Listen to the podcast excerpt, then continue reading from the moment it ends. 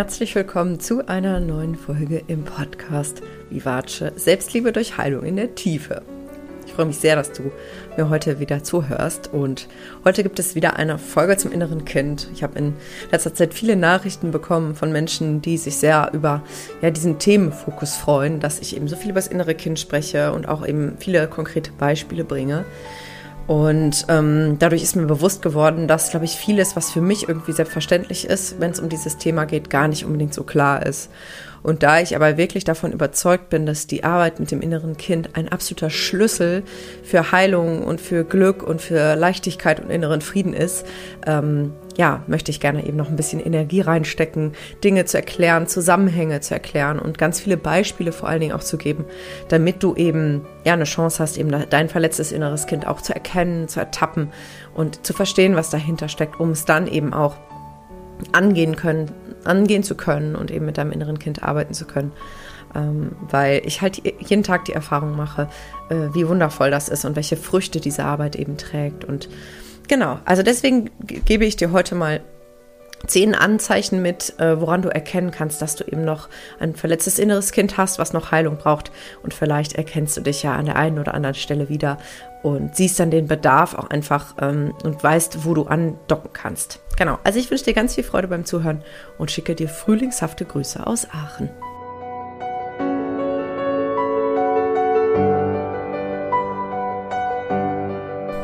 Ja, genau. Also wie im Intro schon erwähnt, soll es heute mal sehr konkret werden. Und ähm, ich gebe dir heute zehn Beispiele, zehn Situationen, an denen du merken kannst, oh, da ist jetzt ein verletztes inneres Kind aktiv.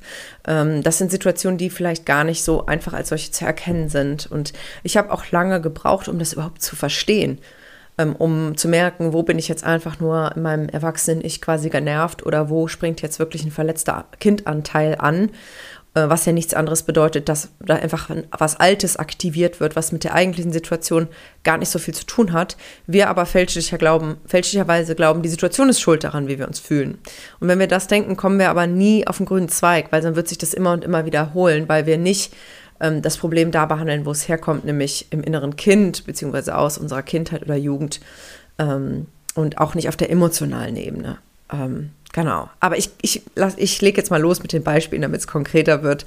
Äh, sonst fasel ich hier so viel Theorie und du kannst mir gar nicht richtig folgen, vielleicht. Also das erste Anzeichen, dass dein inneres Kind noch Heilung braucht, ist, dass du dich ganz oft fragst, ob irgendjemand sauer auf dich ist. Ähm, vielleicht, weil der Nachbar so komisch geguckt hat oder wenn der Busfahrer unfreundlich ist. Oder ich hatte auch so eine klassische Situation, wo ich dachte, ah, da könnte mein inneres Kind jetzt anspringen. Ich war gestern im DM einkaufen und habe einer Verkäuferin eine Frage gestellt. Und sie war offensichtlich extrem genervt und hat echt nur so im Vorbeigehen kurz geantwortet und mich gar nicht richtig angeschaut.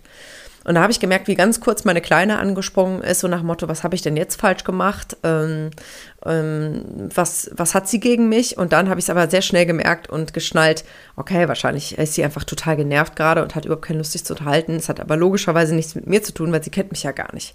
So, ne? aber das ist so ein typisches Beispiel. Klassiker sind auch WhatsApp-Nachrichten, äh, wo vielleicht das Smiley fehlt, der Emoji fehlt und du vielleicht drüber nachdenkst, hm, hat der andere vielleicht gerade ein Problem ähm, und du anfängst da viel rein zu interpretieren ähm, oder die berühmten drei Pünktchen hinter einem Satz. Ähm, Genau, also wenn du dich dabei ertappst, dass du häufig darüber nachdenkst, ob, denkst, ob jemand ein Problem mit dir hat und vieles auch persönlich nimmst und oft Angst hast, dass du irgendwie was falsch gemacht hast, was Falsches gesagt hast, dich falsch verhalten hast, dann könnte das zum Beispiel ein Anzeichen sein, dass dein inneres Kind noch an der Stelle eine Verletzung hat.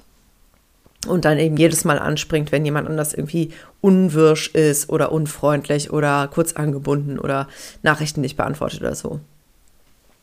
Ein zweites Anzeichen ist, dass du Menschen anziehst in deinem Leben, die dich schlecht behandeln und dass du das auch immer wieder zulässt. Ähm, und das ist ganz wichtig, jetzt nochmal an der Stelle dazu zu sagen, das ist keine bewusste Entscheidung. Ne? Also hier geht es nicht um Schuld. Bitte, bitte, bitte, verfall jetzt nicht so ein, oh Gott, das ist ja nur mein verletztes inneres Kind, also mache ich das alles selber, also bin ich selber schuld. Das bringt dich gar nicht, gar nicht weiter, sondern sei da einfach liebevoll mit dir und versuch einfach die Zusammenhänge erstmal zu erkennen ganz, ganz wertfrei, einfach zu sehen, okay, da besteht ein Zusammenhang, ah, ist ja interessant, ja.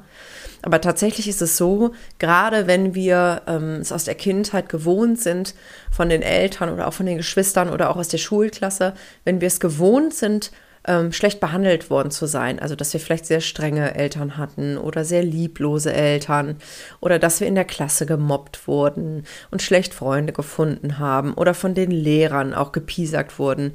Das sind alles so Dinge, die in so einem Kind die Überzeugung reifen lassen, ah, ich habe es wohl nicht besser verdient. Und das kann dann dazu führen, dass wir uns unbewusst auch im Erwachsenenalter immer wieder die Bestätigung dafür suchen, dass mit uns was nicht stimmt, dass wir nicht wirklich liebenswert sind und dass es normal ist, dass man uns schlecht behandelt. Auch wenn wir auf einer bewussten Ebene sa sagen, ich finde es total Banane, ich möchte bitte mit Respekt und mit Liebe behandelt werden, ähm, ist das aber häufig ein Spiegel davor, davon eben, wie wir es gelernt haben, wie unser Selbstwertgefühl ist. Also wenn du da jetzt mal ganz ehrlich hinschaust und eine Tendenz dazu hast, zum Beispiel Freunde anzuziehen, die plötzlich äh, von der Bildfläche verschwinden ähm, oder die einfach äh, plötzlich Verabredungen absagen und ähm, ja, irgendwie so mal hier, mal dort, äh, aber nicht wirklich in deinem Leben präsent sind, nicht wirklich ähm, sich um dich kümmern, oder du immer wieder Partner anziehst, die dich respektlos behandeln und die vielleicht äh, Wutanfälle kriegen oder vielleicht im schlimmsten Fall sogar körperlich übergriffig werden, dann kann es sein, dass das eben dieser Anteil ist, der das unbewusst immer wieder in deinem Leben ranzieht, damit du dieses Gefühl immer wieder fühlst, ähm, weil, und das ist jetzt das Absurde, unser Unterbewusstsein nicht darauf ausgerichtet ist, uns glücklich zu machen, sondern unser Unterbewusstsein hat lediglich den Job, uns in, in einem sicheren Modus zu erhalten. Das heißt, unser Unterbewusstsein versucht alles, um Schmerz zu vermeiden und Freude zu suchen, aber vor allen Dingen um Schmerz zu vermeiden und um uns in Sicherheit zu wiegen. Und das, was wir in unserer Kindheit als Normalität erleben, erlebt haben, ist ironischerweise unser Sicherheitszustand. Weil das war unser Alltag. Und wenn du zum Beispiel immer schon schlecht behandelt wurdest, dann kann es sein, dass dein System nur dann signalisiert, aha, ist alles okay, ist alles wie immer, wenn es dir weiterhin so geht. Und wenn jemand plötzlich total nett und total liebenswert zu dir ist, dann sagt dein System Alarm, Alarm, hier stimmt was nicht. Das, da muss was faul sein. Ja, weil du das einfach nicht kennst habe ich zum Beispiel auch eine Klientin, die eben einen Partner hatte, der total lieb zu ihr war und wobei ihr alle Alarmglocken angegangen sind, weil, weil sie das einfach nicht kannte und irgendwie gedacht hat, da muss was faul sein. Ein drittes Anzeichen, dass dein inneres Kind noch verletzt ist, ist, dass du sehr nach Bestätigung im Außen suchst. Also, dass du wirklich ähm, immer darauf bedacht bist, dass du zum Beispiel Komplimente bekommst für deinen Kleidungsstil oder für deine, dein Make-up oder für deine Leistungen oder vielleicht auch für deine Rolle als Mama oder in deinem Job und dass du sehr geknickt bist, wenn mal jemand nichts sagt. Also wenn du zum Beispiel irgendwas äh, bei der Arbeit erreicht hast und, und niemand sagt was Wertschätzendes oder wenn du zu deiner Familie kommst und niemand kommentiert dein hübsches Outfit, was du dir schön überlegt hast oder sowas. Also wenn du dich dabei ertappst, dass du da sehr, das einfach sehr brauchst und dir das einen richtigen Kick gibt, wenn dir jemand ein Kompliment macht, dann kann es auch sein, dass das eben dein verletztes inneres Kind ist, was eben diese Bestätigung braucht, um sich wertvoll zu fühlen. Das hängt damit zusammen, dass ähm, die Menschen, die das haben, und ich kenne das von mir auch, ähm, denken, wenn sie einfach nur sie selbst sind, kann man sie nicht lieben. Das heißt, sie müssen irgendwie besonders sein. Sie müssen besonders hübsch sein oder besonders klug sein oder besonders fleißig sein, damit man sie lieb hat. Und das können sie natürlich in Form von Komplimenten und Lob am besten überprüfen. Ne? Aber das ist eben eine eine Überzeugung im inneren Kind, die ungefähr so lautet, ja, nur wenn ich besonders bin, dann kriege ich Liebe und Anerkennung. Ähm, genau, und das ist eben auch ein sehr deutliches Anzeichen für ein verletztes inneres Kind. Ein weiteres Anzeichen ist, ähm, dass du die Reaktionen von den Menschen um dich herum sehr genau beobachtest und analysierst. Ähm, dieses, dieses Muster wird auch häufig in Verbindung gebracht mit Hochsensibilität und das glaube ich tatsächlich auch. Ähm, also falls du dich mit Hochsensibilität noch nicht auseinandergesetzt hast, kannst du mal gucken. Es gibt in, in diesem Podcast auch eine Folge dazu, wo ich das genauer erkläre.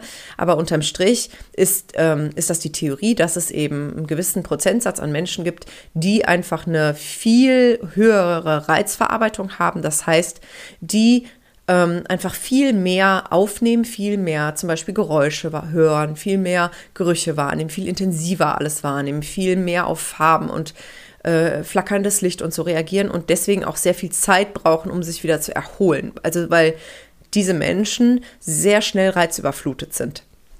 Und jetzt gibt es aber die Theorie, und da glaube ich tatsächlich selber auch dran, dass eben diese, diese sozusagen Überempfindlichkeit, die ja Fluch und Segen zugleich sein kann, aber eben auch mit ähm, traumatischen Ereignissen aus der Kindheit zusammenhängt. Weil du musst dir jetzt mal überlegen, wenn du ein Kind bist und du hast zum Beispiel Eltern, die emotional sehr unberechenbar sind. Also vielleicht hast du eine Mutter, die dich im einen Moment total lieb hat, im nächsten Moment plötzlich eiskalt ist. Ähm, oder du hast einen Vater, der plötzlich irgendwie Wutausbrüche kriegt oder gewalttätig ist. Ähm, oder du hast Eltern, die einfach dich allein lassen und plötzlich einfach ewig lang nicht da sind. Lauter so Sachen. Also wenn du die Erfahrung machst, ähm, dass du sehr genau aufpassen musst, was passiert und am besten genau immer den Gesichtsausdruck von Mama und Papa im Blick haben musst um rechtzeitig zu merken, wenn die Stimmung kippt, dann, dann trainierst du ja diese Fähigkeit, diese ähm, Stimmungsveränderungen rechtzeitig mitzukriegen, sehr, sehr extrem. Das ist nichts anderes, als wenn du ein Musikinstrument lernst und jeden Tag ein paar Stunden übst, dann wirst du irgendwann auch saugut da drin und hörst auch jeden falschen Ton. Oder wenn du im Sport, wenn du jeden Tag trainierst, dann bist du halt irgendwann ein Ass. Und ich glaube, so ist das eben auch mit unseren Sinneswahrnehmungen. Wenn wir sehr früh ähm, darauf äh, trainiert werden, weil es einfach wichtig ist, um unser Überleben zu sichern, dass wir genau mitkriegen, wann passiert was in Mamas Gesicht. Wenn Papa diese Bewegung macht, dann muss ich mal schnell aufpassen, dass ich nichts Falsches sage. Ähm, dann kann das eben sein, dass wir uns super schlecht dann abgrenzen können und als erwachsene Menschen ständig irgendwelche Stimmungen aufschnappen und uns da und, und, uns das ganz stark mitnimmt und wir dann ständig das Gefühl haben, boah, jetzt muss ich mal wieder alleine sein. Mir ist das alles viel zu viel und das belastet mich und ich kann mich davon gar nicht distanzieren. Also wenn dir das bekannt vorkommt, dann ähm, lohnt es sich wirklich mal in die innere Kindarbeit reinzuschnuppern, ähm, weil diese über, übergespitzte Wahrnehmung, diese wie so ganz geschärfte Antennen, das ist mega anstrengend für das ganze System, weil du bist quasi permanent im Alarmmodus, schleichst wie auf rohen Eiern durch die Welt, um bloß nichts zu verpassen und bloß nichts falsch zu machen. Und das kann wirklich sein, dass es weniger wird, wenn du mit deinem inneren Kind arbeitest. Und deinem inneren Kind sagst, hey, du brauchst jetzt nicht mehr so aufpassen, ähm, weil äh, ich liebe dich, egal welche Stimmung du hast. Und ähm, auch bei anderen Menschen, du musst nicht mehr so genau aufpassen, dass du nichts falsch machst. So. Aber das ist jetzt nochmal ein anderes Thema, wie das dann praktisch funktioniert. Ähm, ich versuche jetzt nur mal so ein bisschen aufzudecken, woran du eben merken kannst, dass dein äh, inneres Kind sich eben meldet und wo sich das in deinem Alltag halt so zeigt. Ein fünftes Anzeichen für ein verletzteres, verletzteres, für ein verletztes inneres Kind ist, dass du eben versuchst, es allen recht zu machen.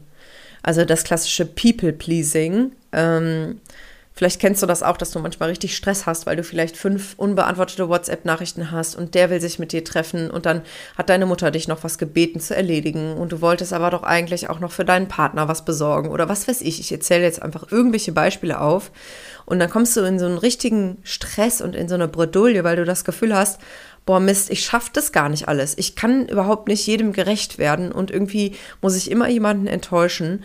Und vor allen Dingen kippst du ganz häufig hinten runter mit deinen Bedürfnissen, weil du eben sehr darauf trainiert bist, immer zu gucken, dass alle anderen gut versorgt sind ist auch etwas, was ich ganz häufig bei Müttern beobachte. Ich habe viele Mamas bei mir im Coaching, die sich total aufopfern für ihre Kinder und für ihren Partner oder für den Haushalt und irgendwie gefühlt alles im Griff haben und aber ständig ausgelaugt und überreizt sind, weil sie eben nicht gelernt haben, auf sich selbst zu achten und ihre eigenen Signale wahrzunehmen, weil sie halt total auf die anderen konzentriert sind.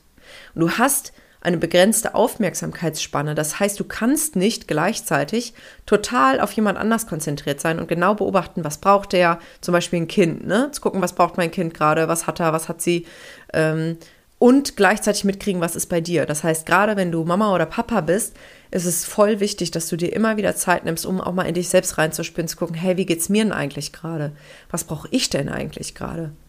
Weil sonst brennst du irgendwann aus. Das hast du vielleicht auch schon mal erlebt, wenn du dazu neigst, wirklich sehr darauf zu achten, zum Beispiel auch für alle Freunde da zu sein, dass du manchmal wie so ein soziales Burnout kriegst und dann irgendwann denkst, boah, jetzt können mich alle mal, ich kann nicht mehr, ich brauche Zeit für mich. Und das ist ja schade, ne, wenn es immer so zu so einer Überreizung kommen muss. Ein weiteres sehr deutliches Anzeichen für ein verletztes inneres Kind, äh, was noch Heilung braucht, ist, dass du ähm, dich sehr ausgelaugt und erschöpft fühlst, wenn du Zeit mit deinen Eltern verbracht hast oder mit einem Elternteil, je nachdem. Ähm, das ist einfach ein absoluter Klassiker, weil egal wie alt du bist, du kennst das vielleicht, dass du, wenn du bei deinen Eltern bist, ähm, dazu neigst, wieder in die Kindrolle zu schlüpfen und ähm, auch wieder genauso zu reagieren wie früher. Und je öfter das passiert, je mehr du dich dabei ertappst, desto wahrscheinlicher ist es, dass du ein verletztes inneres Kind hast und eben nicht im Erwachsenen-Ich bleiben kannst. Weil sonst könntest du anders reagieren, weil du weißt ja, ich bin heute erwachsen und ich muss meinen Eltern gar nicht mehr gefallen und ich muss denen gar nicht mehr alles recht machen. Aber die meisten Kinder, ob groß oder klein, ob 30, 40, 50 oder drei Jahre alt, versuchen die Liebe von ihren Eltern zu kriegen und die tun fast alles dafür. Sie üben Jobs aus, die ihre Eltern für richtig ähm, halten. Sie suchen sich Partner aus, die ihre Eltern unbedingt akzeptieren sollen. Sie richten ihr Haus so ein, wie es die Eltern gut finden. Ähm, und das kann im schlimmsten Fall sogar so weit führen, dass es einfach in alle Lebensbereiche mit reingeht. Ich habe Klientinnen gehabt, die jeden Tag, obwohl sie selbst schon über 40 waren, mit ihrer Mama telefonieren und das Gefühl haben, dass sie, dass ihre Mutter ihr Leben kontrolliert oder dass sie sich für alles rechtfertigen müssen. Oder ich habe andere Klientinnen gehabt, die ähm, einfach in einem Haus mit ihren Eltern noch gelebt haben und das Gefühl hatten, überhaupt keine eigenen Entscheidungen treffen zu können. Also wenn du das bemerkst, dann ist es auf jeden Fall an der Zeit, mit deinem inneren Kind zu arbeiten, weil sonst kommst du da nie raus, erst wenn deine Eltern sterben und das wäre ja total schade. Äh, weil auch wenn die Beziehung zu deinen Eltern schwierig ist, ähm, so ist da auch sicher einiges schön dran und ähm, das kann man viel besser genießen, wenn man nicht ständig getriggert ist und ständig ins innere, verletzte innere Kind rutscht äh, in der gemeinsamen Zeit. Das, der siebte Punkt, also das siebte Anzeichen, dass du ein verletztes inneres Kind hast, ist, dass du ständig damit beschäftigt bist, irgendwen zu retten oder irgendwem zu helfen. Und das kann auch eine sehr gute Ablenkung von den eigenen Problemen sein. Also gerade in den sozialen Berufen findet man häufig diese Retter, ähm, die eben wirklich gut darin sind, auch anderen zuzuhören und Ratschläge zu geben und, ähm, und für andere da zu sein, sich zu kümmern. Ähm, ironischerweise ziehen genau die Menschen, die das gut können, auch häufig dann in Anführungsstrichen Opfer an. Also Menschen, die das gut können und das auch brauchen, um, um sich wichtig zu fühlen, Achtung, wieder hier, das ist unbewusst, ne? Das ist eine unbewusste Strategie des inneren Kindes, um eben sich wertvoll zu fühlen. Und die Menschen, die das gut können, die ziehen in der Regel auch immer wieder in ihrem Umfeld Menschen an, die auch tatsächlich Hilfe benötigen. Also vielleicht kennst du das entweder von dir selbst oder auch aus deinem Umfeld, so dieses Muster, dass jemand irgendwie immer nur für andere da ist und aber auch ständig gebraucht wird. Dann ist die Mutter im Krankenhaus, dann hat die Freundin Liebeskummer, dann ist die Arbeitskollegin krank und braucht einen Krankenbesuch oder so, ne? Und das heißt ja nicht, dass wir uns nicht um andere kümmern können, denen es schlecht geht. Ich mache das auch und ich mache das auch von Herzen gerne. Aber es gibt einen Unterschied zwischen ähm, ich bin gerne mal für jemanden da und mein Leben besteht fast nur daraus, mich um andere zu kümmern und ständig andere zu retten. Und vor allen Dingen hat dieses Anzeichen auch die Schattenseite. Das erlebe ich auch immer wieder, dass wir uns gar nicht abgrenzen können. Das heißt, vielleicht kennst du das auch, wenn was Schlimmes passiert, wenn zum Beispiel jemand stirbt ähm, oder jetzt auch dieses Erdbeben ähm, in der Türkei oder der Krieg, ähm, dass, dass das so Ereignisse sind, die so eine absolute Verzweiflung auslösen können, so ein Ohnmachtsgefühl ohnegleichen, weil gerade Menschen, die dieses Rettergehen haben äh, und diese Kindheitsstrategie eben auch zu retten, die können das fast nicht aushalten, wenn sie eben nicht helfen können und wenn sie nichts machen können, weil sie dann nämlich diese Ohnmacht spüren. Ich habe das manchmal auch, gerade beim Erdbeben hatte ich das jetzt auch, weil ich auch den Trigger habe, abhängig zu sein und mich eingesperrt zu fühlen. Und ähm, das hat mich sehr beschäftigt. Mm, aber ich weiß auch, je höher die emotionale Ladung ist, wenn sowas passiert, äh, desto mehr kann ich halt bei mir gucken. Und wenn du eben eben dieses Rettergehen bei dir auch identifizierst, dann schau mal, ähm, was dahinter steckt. Und vielleicht hast du zum Beispiel früher Lob gekriegt, wenn du Mama und Papa zugehört hast, wenn es denen nicht gut ging. Oder du warst in der Schulklasse oder im Freundeskreis die, der alle immer ihr Herz ausschütten konnten und du hast dafür ganz viel Anerkennung bekommen. Und das, wofür wir Anerkennung und Liebe bekommen, das verstärken wir. Davon machen wir mehr. Und das, wofür wir bestraft werden oder Liebesentzug kriegen, das reduzieren wir. So werden wir konditioniert. Genauso wie ein Hund, der lernt, wenn ich ein Leckerchen kriege und mich dabei hinsetze, dann ist das wohl was Gutes und setzt sich dann irgendwann von alleine hin, auch ohne Leckerchen beim entsprechenden ähm, Signal. Ähm, und der Hund lernt auch, ich soll nicht wegrennen, wenn ich von alleine bin, weil dann kriege ich Ärger. Okay, dann lasse ich das. Jetzt ganz platt formuliert, ja. Und so werden wir eben auch erzogen und konditioniert und wir lernen, was ist gut, wofür kriege ich Liebe und Lob und was ist schlecht und das reduzieren wir, davon machen wir weniger. Und wenn es schlecht läuft, verlieren wir uns dabei aber selbst und sind irgendwann so überangepasst, dass wir gar nicht mehr wissen, wie wir ganz authentisch sind, wenn wir nicht darauf achten, was alle anderen von uns erwarten. Okay, drei Punkte habe ich noch. Ich hoffe, du kannst noch, aber ich finde das immer so spannend, ähm, das auch wirklich konkret auf den Alltag zu übertragen, weil alle reden immer vom inneren Kind und letztendlich ist aber ja irgendwann, die Frage, was hat das denn alles mit meinem Leben zu tun? Ja, und das versuche ich halt wirklich irgendwie klar zu machen. Und ich hoffe, dass bei dir gerade so ein paar Glühbirnen aufleuchten und, und du noch besser verstehst, wo die Zusammenhänge sind. Also, der achte Punkt, das achte Anzeichen für ein verletztes inneres Kind ist, dass du denkst, dass jede Entscheidung, die du triffst, richtig sein muss und du keine Fehler machen darfst. Das kennst du vielleicht auch, wenn, wenn, wenn zum Beispiel ein Rezept ausprobierst und das wird und das Essen schmeckt nachher nicht oder du schreibst einen Aufsatz äh, für irgendwas und dann kriegst du eine negative Kritik, dass du sofort in so richtig tiefe Selbstzweifel stürzt und so denkst, boah, ich kann es einfach nicht und ich verkacke immer alles. Es kann doch nicht sein und ich bin so dumm. Ja, also beobachte da auch gerne mal ehrlich deinen Selbstdialog, also wie du mit dir selbst redest. Je härter du in der Kritik mit dir selber dann bist und je mehr du dich unter Druck setzt, eben immer alles richtig machen zu müssen und bloß keine falschen Entscheidungen treffen zu dürfen, desto wahrscheinlicher, dass du eben ein verletztes inneres Kind noch hast. Das kann sogar so weit führen, habe ich zum Beispiel auch gerade eine Klientin, dass du gar, dass du fast nicht in der Lage bist, Entscheidungen zu treffen, weil alleine die Vorstellung, dass du dich jetzt festlegen musst, so einen Stress in dir auslöst, dass du gar nicht mehr klar denken kannst und überhaupt nicht mehr weißt, was du willst und total nervös wirst.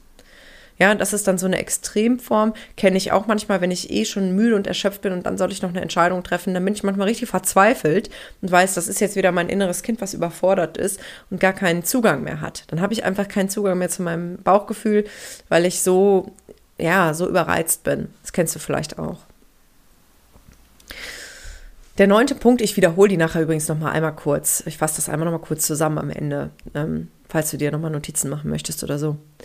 Der neunte Punkt ist, dass du dich nach echter Nähe sehnst, aber dich immer wieder schnell zurückziehst, wenn dir dann wirklich jemand zu nahe kommt. Und das ist sowohl körperlich als auch emotional gemeint. Also vielleicht bist du immer mal wieder einsam, vielleicht bist du auch Single ähm, oder du bist in einer Partnerschaft und aber irgendwie ist die Nähe so ein bisschen flöten gegangen. Ihr lebt vielleicht ein bisschen nebeneinander her und du merkst immer wieder, boah, eigentlich wünschte ich, dass mich mal jemand mal richtig fest im Arm hält und mir mal jemand wirklich zuhört und mal richtig für mich da ist und ich mich mal wirklich öffnen kann, auch im Gespräch und vielleicht auch mal Schwäche zeigen kann. Also so eine richtige innige Nähe mit einem anderen Menschen zu erleben. Vielleicht ist da so eine Sehnsucht in dir.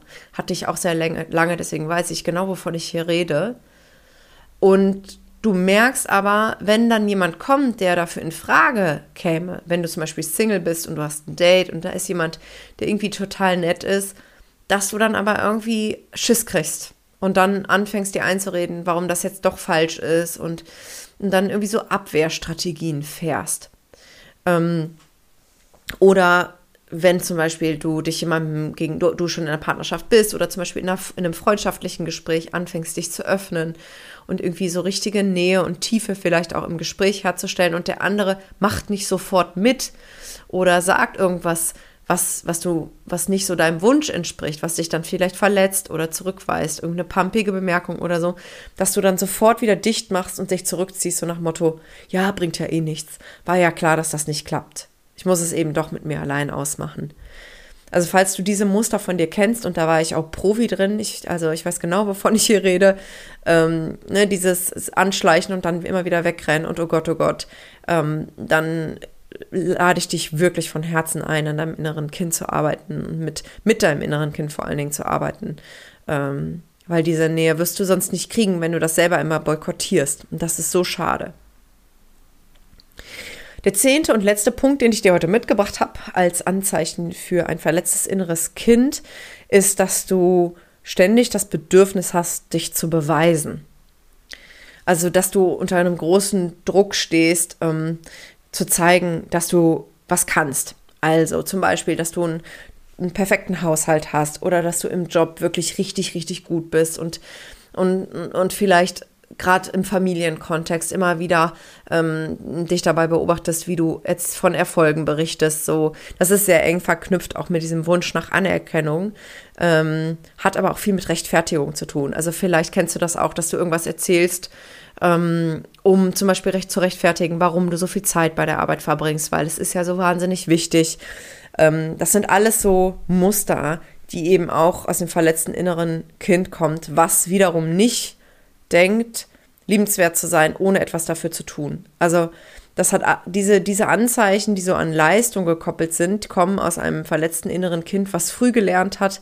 Nur wenn ich gute Noten in der Schule schreibe, dann kriege ich Liebe von Mama und Papa oder kriege ich Belohnungen. Ähm, oder wenn ich äh, mein Zimmer immer schön ordentlich habe, dann bekomme ich Lob und Anerkennung. Oder wenn ich schön still und brav bin. Ja, also immer dann, wenn ich irgendwie mich so verhalte, wie es von mir erwartet wird, dann bekomme ich Liebe. Das machen eigentlich fast alle Eltern. Ähm, ist auch irgendwie logisch. Und ähm, du darfst auch nicht vergessen, dass unsere Eltern ja auch wieder innere Kinder haben, ne? Und, und, und die, ihre Eltern auch wieder. Das, also diese Themen, wenn die nicht reflektiert werden, werden schön von Generation zu Generation immer weitergegeben. Ähm, und wir sind aber heute, wir leben in einer Welt, wo zumindest in, in unserem Kulturkreis, klopf, klopf, klopf, wir uns um die wesentlichen essentiellen Dinge meist keine Gedanken machen müssen. Das heißt, wir leben in einem Land, wo wir eigentlich in Sicherheit sind, wo wir, wo die allermeisten Menschen ein Dach über dem Kopf haben und was zu essen sich leisten können. Und das heißt, wir haben diesen Luxus, dass wir uns, dass wir diese Themen aufarbeiten können. Ne? Unsere Eltern oder Großeltern hatten häufig ganz existenzielle Sorgen. Wenn ich zum Beispiel denke, meine Oma ist als Kind aus Ostpreußen geflohen, nur mit einem kleinen Rucksack, wo irgendwie fünf Dinge drin waren und hat alles hinter sich gelassen und kam dann nach Deutschland, wo noch Krieg war und die mussten gucken, dass sie satt werden überhaupt, dass sie was zu essen haben. Das waren deren Sorgen. Also da ging es irgendwie ums blanke Überleben und ums, ne, um, um darum, in Sicherheit sein zu können, satt sein zu können. Und es ist natürlich in manchen Teilen der Welt heute immer noch so, aber hier in Deutschland oder auch in Österreich, Schweiz, im deutschsprachigen Raum, ist es ja fast überall so, dass wir diese Sorgen nicht mehr haben und deswegen eben auch die Möglichkeit haben und die Ressourcen haben, uns diesen alten Wunden zu widmen, die teilweise eben wirklich über Generationen weitergegeben wurden. Weil wenn deine Mutter zum Beispiel sehr streng und lieblos war, dann kannst du davon ausgehen, dass die wahrscheinlich von ihrer eigenen Mutter auch wenig Liebe bekommen hat. Und die, also deine Oma, wahrscheinlich wiederum von ihrer Mutter, deiner Urgroßmutter, auch keine Liebe bekommen hat. Und so geben wir das einfach unreflektiert weiter, wenn wir es nicht aufarbeiten. Und deswegen ist es so wichtig, glaube ich, dass wir diese Aufgabe in die Hand nehmen, um unsere Themen nicht wiederum an die nächste Generation weiterzugeben. Ich habe auch viele Frauen bei mir, die entweder bald Mama werden wollen und sagen, boah, ich möchte irgendwie den alten Kram aufgearbeitet haben, bevor ich ein Kind in die Welt setze und dieses Kind das alles abkriegt aber auch Mamas, die schon Kinder haben, die sagen, ich merke, ich rutsche in Muster, die ich von meiner Mutter oder von meinem Vater kenne. Ich habe immer gesagt, ich will nie so werden, aber irgendwie rutsche ich da jetzt rein und das macht mir mega Angst. Ähm, das, das zeigt mir eben, wie relevant dieses Thema auch ist. Und deswegen, egal ob du Kinder hast oder keine, äh, wir geben die Sachen weiter. Und deswegen tu dir gefallen, den Gefallen und auch der nächsten Generation den Gefallen und, und schau dich, schau dir diese Themen an ich will dir nichts vormachen, innere Kindarbeit ist anstrengend und aufwühlend, aber auch wunder, wunderschön, weil du auf eine Art und Weise mit dir in Kontakt kommst, die so voller Liebe ist und so voller Mitgefühl, ähm, wie wir es kaum von einem anderen Menschen erfahren können. Also wie oft ich schon vor Liebe geweint habe, wenn ich sozusagen mein, mein inneres Kind, die kleine Lilly sozusagen vor meinem inneren Auge gesehen habe, die gerade irgendwas äh, Schmerzhaftes erlebt hat und dachte so, boah, ich liebe dieses kleine Mädchen so sehr und die ist die ganze Zeit in mir drin und, und, und sehnt sich danach, dass ich mit ihr rede und ähm, ihr Anerkennung gebe. Und, und das ist einfach wirklich wunderschön. Es lohnt sich, das kann ich dir sagen. Und das sehe ich auch bei meinen Frauen. Ich habe heute Morgen noch mit einer Frau gearbeitet, die drei Kinder hat, drei Teenager-Söhne. Und die gesagt hat, boah, ich merke jetzt so langsam, wie ich einfach im Alltag viel entspannter werde, wie ich Haushaltssachen easy liegen lassen kann, ohne schlechtes Gewissen, wie ich Mittagsschlaf mache, weil ich merke, mir tut das gut und ähm, ich, ich gar nicht mehr so unter Stress stehe. Und wenn meine Kinder sich streiten, dann hüpfe ich da gar nicht mehr so mit rein, reg mich da gar nicht so drüber auf, sondern kann relativ erwachsen damit umgehen und sagen, wisst ihr was, wenn ihr euch hier anbrüllen wollt, dann gehe ich aus dem Raum und komme äh, wieder rein, wenn ihr euch wieder beruhigt habt. Und lässt sich da gar nicht so krass mit von triggern. Und das ist halt das, was passiert. Ne? Du merkst dann wirklich, wenn du mit deinem inneren Kind intensiv arbeitest und diese Beziehung aufbaust, dass du viel entspannter bist in deinem Alltag, dass du viel weniger getriggert, getriggert wirst von Situationen, wo du vorher noch an die Decke gegangen wärst oder sofort hättest heulen können, weil es dich einfach nicht mehr juckt. Ne, weil das Salz, was in die Wunden gestreut wurde, plötzlich auf gesunde Haut trifft. Und Salz brennt nur an den Stellen, wo wir Verletzungen haben. Und wenn, wenn unsere Trigger wie Salz sind, dann kannst du dir vorstellen, dass eben fast nichts mehr wehtut, wenn die Verletzungen geheilt sind. Jetzt muss ich mal gerade hier mein Haargummi aufheben. Das macht mich nervös, dass es auf dem Boden liegt. Deswegen hat sich der Ton gerade kurz verändert.